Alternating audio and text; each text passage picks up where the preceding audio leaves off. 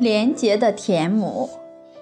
战国中期，齐国的宰相田忌深得齐宣王的信任。他为官的时候，一个下属送了他黄金两千四百两，也有说两千两，他拿去孝敬母亲。田母返还了这些财物，并且责备他：为官应当清正廉洁。注重品德修养，应在做官的过程中不断的提升自己的品行，令自己越来越高洁，而不该如此贪婪。田忌听了母亲的训斥，十分的羞愧，急忙把黄金退了回去。他为了回报母亲的教诲，主动请求齐王治罪。说：“臣下无德，一时昏锅，私受贿赂，献给母亲。母亲痛斥臣下为官不廉，为子不孝。臣下自感罪孽深重，辜负大王信任，请您重责以正国法。”齐王闻听此言，感其真诚，赦免了田忌的罪。最终，田忌成了历史上一位有名的贤臣。同时，齐宣王对田母敬佩有加，为了表彰他的义举，还用国库的黄金重重地赏赐了他的母亲。百姓听说了这件事，都对田母仰慕不已，也称颂田忌为人子、知错能改的孝行。所以大家能体会到忠孝是一体了吗？贪来的金子也是金子，皇上赏赐的金子也是金子，哪一个更有味道呢？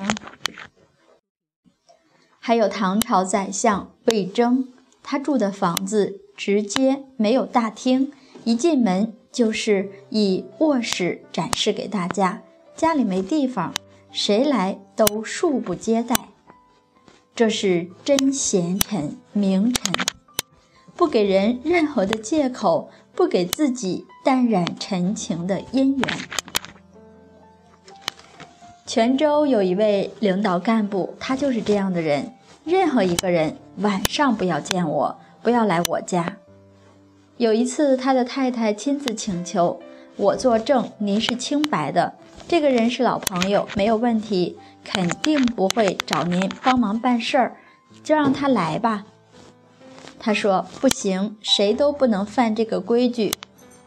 后来他太太说，以前我被他气得头疼，现在我越来越觉得丈夫好伟大，不抽烟，不喝酒，不找女人，不收受贿赂。现在退休了，我们非常的平安。有时一些企业也会请他们去做个顾问，做个参谋，再有一份经济收益，这个钱就赚得非常安和。他说：“以前总觉得他傻傻的，部队转业的干部是相对正直一点，也没他这么傻的。现在才发现，他把入党之时那一份对党、对国家的忠诚，一直坚守到现在。”像这样的国家干部也确实是凤毛麟角，我们很赞叹。后来听他的妻子说，都是他们家的奶奶积了德行，是祖上的恩德滋养了他们。不仅他们俩是国家干部，他们的独生女儿也在市委做领导，担当一份比较重要的工作。一个人只有明白了，才会升起真切的感恩心。他说：“现在我想明白了，头也不疼了，发愿这辈子只要还有一点光，还有一点热，就发挥给全世全社会。这也是圣贤母亲，她的这种光辉正在像金子一样发光。”